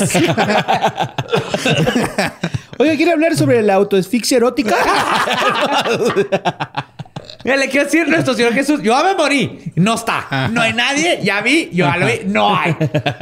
Pero autoasfixia erótica, ah, yo ya no Oh, puedo Dios. porque me traspasa el pinche. Aprovecha ahorita. Que te ahorquen. Deja que te ahorquen. Joe lo despierta a la medianoche por alguien golpeando su puerta. Se levanta de su cama y podía ver cómo la puerta se movía visiblemente con los golpes. Llegó a la puerta, puso su mano sobre ella y podía sentir la vibración en los paneles. Abrió la puerta rápidamente entre los golpes. Entre el toquido fue de... Ajá, y luego en eso, abrió la puerta en Y chinga. en cuanto dejaron de tocar, la abrió en chinga. Y su sorpresa más grande no fue que no había nadie del otro lado, porque como que ya se lo esperaba, güey. Sino que el tocapuertas metálico, el- como la herradura esa que cuelga la puerta sí, con la que que tocas, con ese tocas. Estaba perfectamente perpendicular a la puerta. Ah, como si algo lo estuviera sosteniendo. O sea, como que abrió la puerta justo cuando lo levantaron. Espérate, güey. Y lo vio de, oh, qué pedo, qué pedo. Y a este que quedó así como a media acción de tocar. cuando abrió la puerta, a los pocos segundos, o sea, lo vio y como en mofa, se bajó otra vez fuertemente y es cuando escuchó el último golpe. güey. Joe cerró la puerta y corrió a su cuarto mientras la chapa escuchaba que se, se empezaba a mover. Entonces, ¿Pero cuántas veces sonó esa madre? Varias veces. güey. O Es sea, que, eh, güey, yo sé que los Warren son acá charlatanes. Pero te acuerdas que en el conjuro decían que tocaban tres veces porque era así como que el Hijo, el Padre y el Espíritu Santo. Esas son mamadas. Son güey. mamadas. son mamadas. güey. Muchas mamadas. Saludos, Carlos Trejo. Pues, me va a pegar, güey. Ese güey sí me viene sentando en un vergas. Sí. pues, eh, Fred, Pero no se va limpio. nuestro perrito favorito de esta historia. Escupo. Yo te defiendo. no, le, sí le pego uno por lo menos. Sí, yo tengo el, el poder de la ortografía. Le hu- el- sí. Wow. Si ese es tu poder, estamos jodidísimos. No, no, le huye, güey. Es lo que nadie sabe, güey. Ese es el. Así, Así es como lo papá. derrotas, güey. Tú escribiste papá, pendejo. Lo que nadie sabe, güey. es con los vampiros. ¿Sabes cuánto tiempo tardar? con- La primera vez que alguien Güey, dijo o los vampiros se matan se- con una pinche rama. Seríamos como, alguien- cap- como Captain Planet, pero sería así el poder del sentido común, la educación básica, La ortografía. la ortografía y, se- Y ser buena persona. Y sale Badía, güey. y la empatía. No. Captain Joe. Pues Fred estaba junto con Joe en el cuarto ladrando al intruso invisible. La chapa seguía moviéndose a madre. Y ahora Joe alcanzaba a verla violentamente girando de un lado para otro. El movimiento cesó por unos segundos. Joe creyó que todavía había terminado. Joe estaba equivocado. La puerta se abrió violentamente al grado de que rompió el marco de la puerta, aventando madera astillada por toda la sala. Hay fotos y video del... Como si alguien lo hubiera pateado de fuera, güey. Che, fantasma malacopa. Ya le había abierto la puerta, güey. ¿Por qué no se metió en el... Espérate, güey. Espérate, esto es lo más No cabrón. mames, güey. Esto es lo más cabrón. Joe y Fred corrieron despavoridos del departamento, güey. Una vez que se calmaron y iban afuera, Joe volteó hacia la puerta y es cuando vio la aparición de un hombre corriendo, gritando y este, corriendo por su vida. O sea, vio, a- no, no se oía el sonido, pero le alcanzó a ver la cara. Y es cuando se dio cuenta de que lo que estaba embrujando su depa no quería entrar. Quería salir. que estaba tratando de escapar de ahí, güey. Ay, no, José Antonio. Y todo esto no fue que... Es que, No patearon la puerta. la La- casa esa, güey. Vamos a a una Mira, casa. todo sea por este Por ustedes que nos están escuchando. todo sea güey. por proveerlos de entretenimiento de calidad. No nos va a llevar a esa casa, nos va a llevar a otra otra. casa. Más culera, pero sí. Ay, no. Qué bueno. Gracias. Bueno. Joe y Vicky, convencidos de que los espectros de las víctimas de Baumeister aún rondaban la propiedad, comenzaron a investigar el caso más a fondo. Robert sabía que algo estaba sucediendo, pero no le había tocado ninguna experiencia propia. Pero ya les ya, o sea, ya no había forma de negar. Su mejor amigo y su esposa le decían. O sea, así que yo no he visto nada, pero hay. Pero no Entonces, mames, y vi un documental donde. Robert sale ahí. eh, digo, por eso lo, lo he visto con su cara. y Sí, dice, manos sí, en la cintura, sí. No, Sí. pues. No, no me tocó, pero aquí están pasando chingaderas. De hecho, parte de sus. Están pasando cosas raras en mi casa. Le bajó un hombre. Sí, vi un brillo en sus ojos donde él cree, güey, pero no le ha pasado y parte de él quiere que le pase, güey. Ay, no. Pero Pero eh, se evadía bien cabrón en, desconocidos. poco a poco es el origin story de Rob Graves. güey. Entonces empiezan a investigar, güey, viendo foto, perdón, fotografías del caso. Joe identificó al hombre que vio corriendo de su depa como unas víctimas de Baumeister. Oh O shit. sea, están viendo las fotos y dijo, güey, este es el que es el que es la cara que vi corriendo de mi depa que me rompió la puerta, güey. Una tarde, Joe y Fred estaban caminando. Esta es la historia de pobre Joe y Fred, güey. Fue más vergas, güey. Este, Más este es el culero, güey. Este es ya la. O sea, ya. ya O sea, el pinche Rob y la otra morra ni en cuenta, güey, de lo que O está sea, pasando. no, sí, les, les pasó lo de la aparición, pasaban Pero no tan cabrón casa. como estos güeyes. o sea, Pero no, no. Y ahorita eh, tiene algo que ver con... Es que ellos lo ignoraron, va, güey. Yo creo que por eso así como que Sí, pasó y- desapercibido. Y aparte algo está pasando en la casa del Depa, güey, que es a lo que voy a llegar. Ah, ok, justamente, güey. Una tarde, Joe y Fred estaban caminando por la propiedad cuando Fred se lanzó corriendo al bosque de la nada, como persiguiendo un animal. Joe lo siguió hasta que su perro se detuvo. Joe notó algo particular donde Fred se había detenido y al mover un par de hojas encontró un hueso grande. La policía fue llamada y confirmaron que se trataba de un fémur humano. Y está bien claro porque dice la policía, así que, güey, esta área la... La limpiamos. La limpiamos, la, la descubrimos y Joe dice, es que se sintió desde que salió mi perro y todo eso de que algo nos llamó a ese lugar y encontraron un fémur, güey. Está el fémur, eso es, algo, es un dato este, que está ahí documentado, güey, con el forense y todo. Vicky, cuando supo esto, le comentó a Joe que donde habían encontrado el hueso es donde ella había visto al hombre de la camiseta roja, parado. O sea, era ese güey, el del La aparición de la camiseta roja. Por eso salí sin piernas, como Nick Torso. Nick Torso, ya no me acordaba de eso. Un saludo al rock. sí, pero sí si era como una proyección de crisis diciéndoles, hey, falto yo. Hey, me falta algo. Porque al final nunca se supo cuántas se lo llevó el perro. Un amigo de Robert, Jeremy, que se había enterado de los eventos paranormales, quería ver si era cierto o no. Era, era más este, no creyente que nada, pero así que, eh, copa, están pasando más ahí. Vamos a ponerse una peda de ver si veo fantasmas. Güey, es lo que tú haces, pinche José Antonio. No nos tenemos que meter en esos pedos, güey. Pues, visitó a sus amigos y todo iba bien. Estaban nadando en la alberca y sacando escarabajos que se habían hundido al fondo. Porque pues, ah. escarabajos. Ajá. Me ha tocado la, ver momia. Sí, está bien triste. Pónganle tarpa. ¿Tarpa? Eso es, tarpa, güey. Acabo de inventar una palabra. Cabrón. Ajá, no. ¿Qué es tarpa? Es que en inglés es Carpa y tarp. Tarp es este pues, como el plástico que le pones a, las albercas. Ah, ya, tarp. Ajá. Carpa y tarp. Tarpa. Ok, ya entendí. Vamos a todos juntos. El idioma se inventa. Sí, está bonito. El pochismo. Estaba nadando. Joe sintió que alguien le tocó la espalda.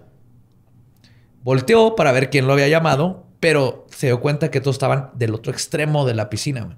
Y aquí tú dices, holy fuck, porque en cualquier otro lugar puedes correr, pero en agua sientes. A ver, ya fantasmas que saben nadar, eso sí está bien pinche raro, güey. Deja tú que saben nadar, güey. En ese momento, una fuerza invisible jaleó, lo jaló hacia el fondo. Joe comenzó a pelear por volver a la superficie y Jeremy notó que algo no estaba bien, güey. Porque pinche güey. No mames, como que se está ahogando. Ajá. Si no mames, ese güey no se esperó una hora después de comer. pues, ¿qué comiste? Va? ¿Chamorro? Ay, el porque a mí lo que me hicieron creer de niño es que si comías y no te esperas media hora, en cuanto tocara el agua, me iba a paralizar. Te paralizas y te mueres, güey, ahí mismo, güey. Sí. Todo eso es. No, ya. falso. sí, al último te das cuenta que. ¡Falso! Sí te da un calambrillo, pero te lo curas ahí en chingo, ¿no? Te agarras el pie y. Si es que te da un calambre. De hecho, ni siquiera se sabe bien. Es muy. no da calambres, Es improbable. Es raro. Es falta de potasio casi siempre. Sí. Pero no sé, o sea, yo no soy médico. No, no pasa nada. Dejen a sus hijos nadar después de comer. Porque no lo, se que sí, lo que sí es real es, este, si les ponen bloqueador, espérense unos minutos para que el bloqueador se absorba, bien. absorba. Porque si no, nomás se van a meter y se van a enjuagar el bloqueador y luego van a entregar eh, al hermano de tu novia todo quemado a su mamá y se van a enojar con ustedes. Camaroncín. Personal match. no digo, es una suposición. Totalmente hipotético. Es un caso hipotético. Es un caso hipotético, güey, nada más. pues Joe comenzó a pelear por volver a la superficie y Jeremy nota que algo está mal. Fue a socorrer a su amigo y describe cómo su cara era de un terror que nunca había visto en su vida. Joe alcanzó a agarrarse de Jeremy, quien lo ayudó a sacarlo del agua, y Jeremy describe cómo sintió que algo lo estaba deteniendo. El estado de terror de Joe era innegable y todos decidieron que sería mejor que se salieran de la alberca. Así de alberca off limits. Por lo que estaba sucediendo a Joe, comenzaron a especular que Baumeister pudo haber hecho uso del departamento de su propiedad para cometer sus nefastos asesinatos. Está pasando todo esto y algo pasa aquí. Y quizás este, ese lugar escondía más secretos que la policía no había encontrado. Y una noche, algo sucedió que convenció a Joe no solo de esto, sino de que quizás el camino diario tardado del trabajo sería mejor que seguir viviendo en ese depa. Mientras Joe estaba trabajando en su computadora, Fred comenzó a ponerse tenso mientras miraba hacia la cocina. Al poco tiempo, Joe comenzó a escuchar el sonido de algo raspando contra la madera de las paredes, güey.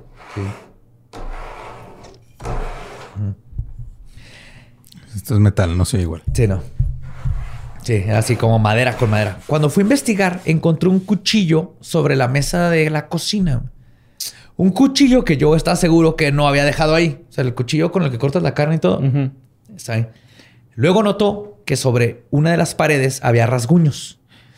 Cuando las comparó con el cuchillo, llegó a la conclusión de que el ruido que había escuchado era justamente algo raspando sus paredes con el filo A de huevo. la navaja. güey. Como alumno de la secundaria, ¿no? Acá, en de la tarde. Ajá, Sí, de la tarde. bueno. Así que talla su nombre, güey. en- Me en la el pelas. La S esa rara que nadie Fueron sabe los de la mañana. Así no es para que te Fuera de pedo, ti. yo una vez intenté hacer eso, pero como acá, pues pinche blanco ¿La S privilegiado, este, eh, con mis tijeritas para que no te cortaras las manos. Las redondas de barrilito. No se marcó nada, güey. De barrilito, ¿ah? Sí. Esas madres son de plomo, güey. No sé por qué todas las venden y no corta nada, güey. No, eran las, las que tenían plástico encima, güey. Las... Ah, de crayola. puro plástico. Crayola. las de puro plástico. sí, Crayola. Tijeras crayola. Y yo me quería ver bien rudo así poniendo la S chola en una banca que no pude por pinche La S pendejo. La S chola es un gran misterio que se mete en un episodio. No se crean, no, no vamos en todo un episodio, pero sí nadie sabe cuál es su origen original. Pero la S es Satanás. Entonces, continúo. Sí, La origen, el, el origen original. el origen original. Nos maman los pleonasmos en este podcast, ¿verdad? Mo- la redundancia. Redundancia. Entonces vio que, este- que lo- que eso había sido el, el cuchillo, tenía sentido. Y luego resulta, pues Joe, su obsesión con las cosas paranormales que estaban sucediendo en la propiedad, lo había llevado no solo a investigar el caso de Baumeister a fondo, sino que también se había puesto a investigar sobre casos paranormales. Ok. Es así como aprendió sobre los EVPs. O, Ok. este, el, el fenómeno de voz electrónica, Electronic Voice Phenomena, que es cuando grabas. Como psicofonía es el... El, el- ajá, le decimos psicofonía, pero básicamente el, este que haces una pregunta. Ni siquiera tienes que hacer pregunta. El- Registra sonido que no debería estar ahí. sí, es el fenómeno cuando se, se registra sonido que no estaba ahí. Sirve más Sí, en es- el análogo por en- alguna razón. En sí es este que se graba un sonido y no puedes identificar la fuente Ajá. como Ajá. algo que estaba ahí. Ajá. Exacto. Habíamos dicho que era mm, por el magnetismo, ¿no? Casi siempre que... En lo análogo es, probable porque el, el- puedes, el magnetismo, o sea, la, la cinta magnética puede grabar directo eh, del ambiente a la cinta magnética, a diferencia de algo digital, que como explicó Lolo, tiene que pasar Ajá. por microchips y hay un hacker por un ahí. convertidor, ¿no? Sí, un convertidor y es mil un- cosas. ajá, es de un- todas maneras lo captan, pero sí. Es un DAC, Digital to Analog o al revés, ah, dice. Ok. Pero el punto es que un EVP es algo que estás en un lugar, estás grabando algo y, y llega una voz, un sonido, un audio que no estaba en el ambiente. A veces tiene sentido con lo que dijiste, a veces se puede explicar, a veces no. Pero eso es un EVP, ¿no? Entonces, había aprendido de EVPs, tomó su celular y decidió probar si funcionaría después de lo de los rayones ahí mismo. Estando completamente solo en su cocina. Estaba Joe y Fred. Y hemos establecido que Fred es un perro. Y el perro no habla. Hasta ahorita no ha es un hablado. amor de perro porque es un perro. No lo conozco, pero no tengo que conocerlo. Que es. Güey, defendió a, a su dueño de un espectro. Y luego salió corriendo con el dueño cuando se- los dos se dieron cuenta que era un espectro. ¿Quieres una Joe Galleta? Entonces Joe em- se puso en la cocina, sacó celular y es un celular viejito, güey. Nokia. Empezó a hacer preguntas en la cocina, dejando una pausa entre ellas para intentar ver si capturaba una voz desencarnada. Ay, no. En una de esas preguntas dijo, y cito, ¿quién se la pasa caminando por la cocina? Y la respuesta que recibió hizo que la sangre se le fuera a los pies. Y aquí traigo el audio original de la respuesta. Entonces, ahí les va. A ver si, si logran ver qué le contestó después de que preguntó quién se la pasa caminando en la cocina. Who keeps walking in the kitchen?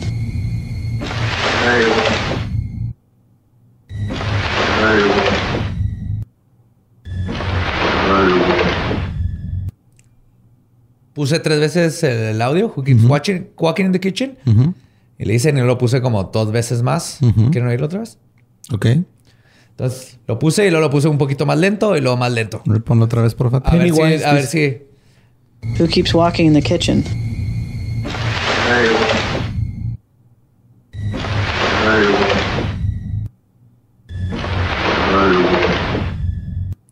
Para empezar, ¿sabes? Esa voz no estaba en ese depa porque nomás estaba el que hizo la... Es otra voz completamente el que hizo la pregunta. ¿Estás bien, Borre? Pues que somos ir a hacer, güey. man. Pues la respuesta que no, no, Pues que se escucha como yo pedo hablando inglés, güey. Yo tenía Pennywise. Era you walkie, era you walkie, you pero lo que se asume en la investigación entonces es que dice The Married One. Ponlo otra vez, porfa. The Who Married keeps One. walking in the kitchen? The Married One. ¿El casado? O sea, Joe, digo, este. Joe les pregunta quién Ajá. es. Y lo que al parecer dicen con este es que dicen The Married One, el que está casado. Al escuchar esto, Joe corrió a mostrarle los Graves. Entre los tres comenzaron a buscar en los archivos si alguna de las víctimas había estado casado. Pero se dieron cuenta uh, rápidamente que era imposible, güey. Todas las víctimas eran jóvenes, gays, en un estado donde todavía en unos años de todo no inventaban, inventaban, no dejaban que se casaran este, la, la comunidad LGBT. Y es cuando cayeron en la realización, güey, de que el único muerto que tenía que ver con la propiedad, que estaba casado, era ni más ni menos que Herbert Baumeister. Y hasta ahorita se cree que esa es la voz, no de Baumeister, sino, o tal vez de unas víctimas, pero están diciendo el que está en tu cocina es el que está casado, güey, the married one. Y el único O sea, a lo mejor otro güey le está avisando así de que, güey, yo soy Gaylord, yo no me casé. The el casado married es one. este güey. Ajá. Baumeister. Y tal vez él se mató, y el- pero su esencia o su vibración quedó, ¿no? o cómo funciona este, se quedó. Y el DEPA tiene más que ver en esta propiedad con lo, lo que descubrieron de los asesinatos, de lo que se cree, porque no lo checaron tanto. Ujú. Pero lo que sí está bien creepy de esa, sea The Married One o lo que es otra voz diferente al del que preguntó. güey. Estaba él y Fred. güey. Pero es lo que se cree. The Married One, el único Married One de todos los de ahí. Era es ese güey. Baumeister. Y ahorita hay un chorro de videos en YouTube que siguen investigando la propiedad. Han encontrado un chorro de EVPs. ¿Y viste esos videos? Sí. ¿Están cabrones? Se ve, o sea, se ve culero así el... No, hay mucho EVP. Este, no han captado este. ¿Sí se meten a la propiedad o no? Sí. O desde afuera. Ah, Ahorita están vendiendo, güey. Está en barata, 1.8 millones. O sea, para la cantidad sí. de la que Sí, está. pues para lo que es. es que para- ya la venden, este, el- no me acuerdo cuál es el nombre, pero básicamente es, te la venden a lo que costaría si tumbaran la casa. Sí, como terreno. Ah. Ya nomás vale el terreno. El terreno, Simón. 1.8 millones. O sea, es un chingo. ¿verdad? Como la película de Tom para la Hanks, cantidad. ¿no? Que compra un cantón y está todo culero. ¿Cómo se llama esa movie? Súper vieja. No me acuerdo. Súper vieja, no la vi. ¿Así? No. Ándele pues, güey. eh, Ándele pues. Ándele pues.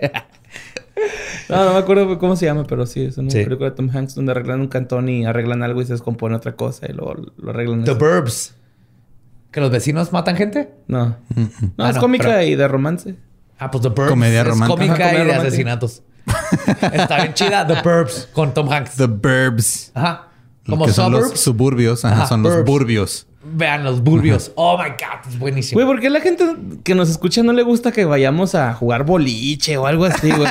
¿Por qué quieren que vayamos a descubrir Mira, casos eh, si encontramos un boliche abandonado y embrujado que todavía funcione y nadie se explique cómo, pues se arma, güey. Yo conozco uno. Puta madre, obviamente conoces uno. El ¿El Robert. del grunge? Ajá. ya, pero ya no tiene pista, güey. ¿No? Ya le Bueno, quitaron toda la madera. Pero esa fue la historia de Herbert Mouse. Este, Mouse Mice. Ba- Mausmeister. Baumeister. Y los fantasmas de Fox Hollow Farm. Y por eso se me hizo tan chingón contar esto en octubre, porque es así el... Pero sí, es, o sea, este güey es un... Es un ah, como que él dice que el Married One es el que está allá. ¿ah? O sea, No sabemos, o sea, él preguntó No, ese- no y se grabó eso. O sea, también podría él solo. mismo Ser o sea, de- estar contestando one porque yo yo. soy el único Ajá. que estuvo casado. Digo, Ajá. puede Ay, ser. No sabemos si es Baumeister, si es... Lo que sí sabemos es que en ese tape, cuando lo dice, no se captó, o sea, se grabó él estando solo, güey. ¿Se puede poner otra vez? Es que a mí me da más miedo Vamos a pregunta. ponerlo una vez más para los que estén ahí. Who keeps walking in the kitchen?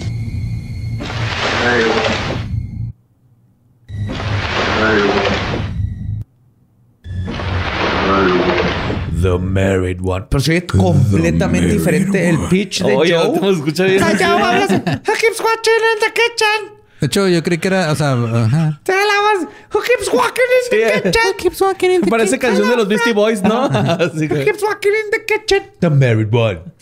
The Married One. Cypress Hill con este con esos güeyes. Beastie Boys. Beastie Sí. Boys, Gracias. Pero ahí está la historia de este, Fox Hollow Farms. Ahí sigue. Este, O sea, ¿podemos ir un día? Eh, si, vamos, si llegamos hasta Indiana. Mira, hay sí. que primero hay que juntar 1.8 millones y luego ya lo compramos y hacemos todo No, el pero podcast si de no. No, no, o sea, nada más como que ir ¿Neta? así Sí, a... nomás tenemos que, tienen que abrir la maldita Mira, tienen frontera que ajá, abrirse para- la frontera, para no ir tener pandemia y luego. Tide Pods al Target Ajá. y luego irnos y a fritos Indiana. Flaming Hot. Y Doritos Flaming Fry. Fritos. Fritos, Fritos Flaming. Hot. Flaming From Hot. and from. Y Unos Flaming. Hot Cheetos Puff. The Flaming Hot. Esa va a ser tu respuesta. walking in the kitchen. The flaming. Sí, que a saber, si conocen una casa de un asesino en serie, avísenme si está No, no la dicen, güey. Por favor, no, ya. Ah, pues bueno. eh, Sí, y si quieren saber más del episodio, el documental donde van a la, a la granja y todo eso, vean los show notes. Sí, vayan a leyendalegendarias.com y ahí búsquenle el episodio y ahí está todo el pedo, todas las fuentes, todo eso. Sí, y ahí seguimos en octubre macabroso, que va a estar bien fregón, porque Sí. todo va a ser God misterioso y fantasmas y, Y cosas, cosas, paranormales que hacen bumpy en la noche. Y recuerden que nos pueden seguir en todos lados como arroba leyendas podcast. También pueden seguir en todos lados como a- arroba ningún Eduardo. A mí como Mario López Capi. Amigamo, el va diablo. Nuestro podcast ha terminado. Esto fue Palabra de Belzebub. Podemos irnos a pistear. I am the merry one. I am the walrus. Cuckoo, de ahí sí ya te mamaste.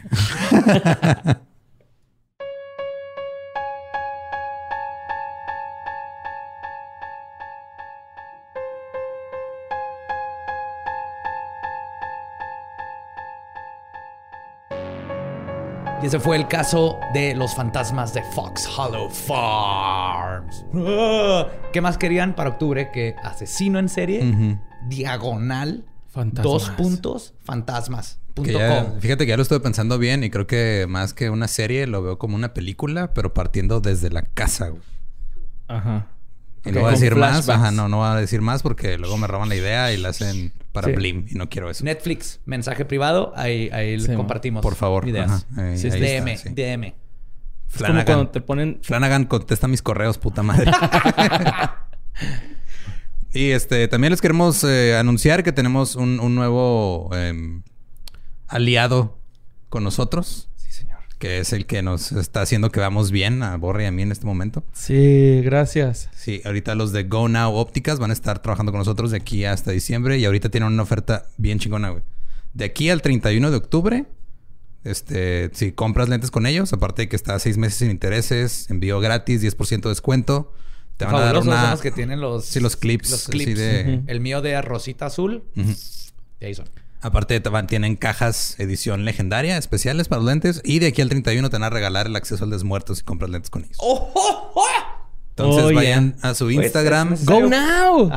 Ay, ¡Go now, vatos! ¡Go now! Go.now.o. Así va que puedas ver el desmuerto porque ya tienes lentes. ¡Go now! Y pues bueno, eh, de cosas que han pasado, pasó lo del meteorito que nos estuvieron mandando mensajes sobre eso un chingo. Es, es un meteorito. Es un meteorito, ¿no? Pero ya viste lo que empezó a circular ahora, güey. De la, ¿Del virus o De bacteria? la persona que lo tocó y se murió, que es una nota que alguien se sacó de un Facebook completamente sin fundamentos. Del culo. Pues es lo mismo, güey. Sacó- salió del Facebook de una tía de alguien que tiene la misma capacidad informativa que un culo. Sí, lo vi. El... No. No, nadie, nadie se enfermó de un virus ni se murió de o bacteria. La posibilidad de que sobreviva un, una bacteria. Una bacteria, ajá, después de entrar a la atmósfera y que se queme todo, es Es, es muy poca. Hay toda una teoría de la panspermia y que siempre empezamos, pero es una posibilidad muy, muy chiquita y más de que le haya pasado esto. No. No. Lo que sí está bien cabrón es que ya están vendiendo pedazos del meteorito. Bueno, desde que cayó. Sí, qué Lo pedo, están ¿eh? vendiendo en 6 mil pesos. Me mandaron una publicación de Y eso. es un pinche ladrillo ahí. en la se veía sala caso de de la piedra. casa, Ah, cabrón, güey. El meteorito. La cola. Ah, sí. Acá como- Y luego los... ¡Cacaroto! ¿Cómo se iba? Que curiosamente también podría haber sido basura de la estación espacial, pero se cae en otro lado, ¿no? Casi siempre. sí. Y no se... No dura tanto así. Sí, no, no quema como- tanto. Como el material es más, este... Menos denso. Se, No quema tanto. Se deshace. Pero sí, Monterrey era un meteorito. Sí, cayó en Ciudad Victoria, ¿no? O sea, No lo sé vieron. dónde cayó finalmente. Ajá, según yo. en cayó- Tamaulipas. Ajá. Sí. Yo según he visto que Tamaulipas, pues Ciudad Victoria es Tamaulipas. Viajan un chingo. Es lo que aprendí. Y me pone triste porque dije, cuando vea uno, voy a salir corriendo para agarrarlo. Pero... No, no, no, no. No, no llegas. Y también estuvieron pasando una foto varias veces que de aquí en Julimes, en Chihuahua, Ajá. de que había un niño fantasma. ¿Julimes? Ah, sí, qué pedo con eso, güey, eh. Eso ahí medio Tiempo, ¿dónde está Julimes? al lado de. al lado de Melames. Estuvo bien de primaria. La eso, güey, capital perdón, del güey. churro chihuahuense. Estuvo súper de kinder, güey, perdón. Es que los niños están chiquitos. Eh, pero no, de hecho, yo tampoco sé dónde está Julimes, güey. Yo soy pésimo para geografía. Solo sé que está en el estado. El punto es de que en Julimes eh, hay 1795 habitantes y un niño fantasma. Sí. Está entre. Está a un lado del río Conchos, güey. ok. No sé dónde está el río Conchos, pero ahí está, güey. Lo ubico. Al lado pero del río está A lo que iba es de que, güey. mira, te voy a leer lo que dice. Dice: Hace un par de semanas mi papá tomó la foto. El niño que aparece en la foto con playera roja es mi hijo menor, el cual estaba solo con mi papá en el arroyo de agua caliente. El niño que sale sin ropa no lo conocemos para nada. No estaba ahí. ¿De dónde salió? Mi hijo estaba solo. Dice, pero lo más extraño no es el niño, sino las manos que aparecen tras de mi hijo, siendo que el arroyo a una persona mayor le llega poquito arriba de los tobillos. En verdad no sé qué pensar. Y te voy a enseñar la foto, yo, Ajá. que no la has visto. No, no la he visto. Y voy a este poner la foto aquí en el video para que vean los demás. Ahí está la foto de el niño semidesnudo enfrente del niño con cara de Ah, what the cabrón. fuck y unas manos raras ahí atrás. Ok, definitivamente hay unas manos ahí. Está un niño cagando, parece. Ajá. El, alguien de rojo y hay unas manos. Li- li- ay, definitivamente hay unas manos ahí. No está cagando, está jugando. Está cagando, güey. ¿Sí? Pues por eso no trae playera ni calzones. No, pero el, el hijo de él. Entonces nomás habían dos niños y No, o esas- sea, el un niño. niño. El niño de playera roja Es es, lo- el único que es estaba el que ahí. estaba ahí. El otro no saben dónde salió y las manos tampoco saben qué pedo. Espérate, ¿son dos fantasmas entonces? Sí. Aparentemente, Aparentemente. son unas manos fantasmas y un niño fantasma. Pero eso pues está es- muy extraño. Es la única información que hay de esa foto. O sea, no sabemos si en realidad la No foto alguien la subió y luego ya este, no sé, o sea, alguien se inventó Es la como historia. la foto esta de, de un este que dijeron que en McDonald's que estaba en los jueguitos y que se vio como una cara atrás de una niña. ¿No lo han visto? En, en el jueguito, así como en la ventana esa de. Ah, sí, ajá, sí, cóncava. ya me acuerdo de ajá.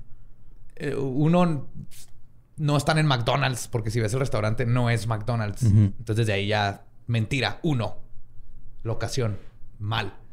Dos, es, un- es una persona que estaba ahí y se ve- deforma por la forma cóncava del plástico ese. El punto es de que no podemos saber el contexto bien de que si habían o no más Sí, niños. con la anécdota dices, ok, va. Pues ese niño salió de la nada y quería ir a cagar y luego... su Pero las manitas de ahí Las atrás. manos sí están extrañas porque sí está bien bajita el agua. Al menos que ahí haya un hoyo. O a menos de que parezca que son unas manos y en También realidad otra parece, cosa. puede que sea nomás Plantas, este pasto, porque también la foto la tomaron con un pinche alcatel de... Pinche calculadora, ¿ah, güey. Ajá. Creo que es una papa. Ajá, es una papa para tomar esa foto. Ajá. Con un Tamagotchi. Con el Game Boy eh, cámara, ¿te acuerdas? Ándale. Estaba Sí. chido. Eh, entonces, en resumen, pues este, la foto parece real. No sabemos por qué hay un niño ahí que parece que está cagando y el otro niño nomás viéndolo con cara de güey porque estás cagando en el río. O sea, el- el- las manos se ven reales, el Ajá. niño se ve real, no se ve photoshopeado ni nada lo de ahí. Lo que no conocemos el contexto es si Exacto. tenemos que depender de lo que dijeron que nomás había un niño en ese arroyo. Y pues ya, esas son las... No, las- hay una, hay una han- muy importante que, que yo quiero hablar porque me han inundado Ah, en la red. Que encontraron como. De hecho, Ah, tú me lo acabas de mandar. los como- mayas. Ah, la madre, sí es cierto, 800 güey. Hoy- piezas hoy- de- Ayer y hoy estuvo mucho... Bueno, es que ahorita es martes. Ay, ay, ay. A- Antier y ayer. Ajá. Encontraron, se supone, la historia dice que eh, donde están construyendo el tren Maya, alguien encontró y luego puta madre, Indiana Jones estaría bien pinche enojado. Se- según esto, se encontraron unas piezas que son obviamente aliens grises, así con los ojos, pero decorados con simbología y iconografía maya, y que se los llevaron antes de que no sé quién se los chingara, en lugar de hablarle a un arqueólogo o lo que sea. Y las fotos están así en una troca y en, arriba un costal y así. Pero hay varios problemas con esto. Uno, igual. Alguien dijo que esas piezas se las encontraron en Tren Maya. La neta, yo las vi y eh, creo que acepté la publicación, pero nomás para ver qué decía la gente, a ver si salía alguien que supiera algo y... Y por ahí alguien dijo en los comentarios, esas madres parecen así artesanías de las que te venden en la carretera, güey. O sea, no... Sí, exactamente. Aparte- se ven súper nuevas. Ajá, se ven muy nuevas. Y luego el... Me fijé en uno de los, este, de los, de los grises, en el ojo, si lo ves, porque están muy bien la calidad de las fotos. Trae un chip 5G. No, trae- se ve que hay resina, o sea, que usaron o con la loca o algún tipo Como de que para resina. pegarlo. Para pegar el ojo negro de que es de otro material. Y luego el calendario también. Y ese es el peor de todos. Hay uno donde sale un calendario azteca. Porque como que se les olvidó historia de, y geografía. que uno es maya y el otro es azteca. Ajá. Y que no tienen nada que ver y que están separados por, por mucho tiempo. Y entonces mm, no tiene sentido que han encontrado algo con el calendario azteca en un sitio supuestamente maya. A menos Pues yo- que los aliens hubieran llegado por aztecas y se los hubieran llevado con los mayas y los hubieran querido hacer amigos.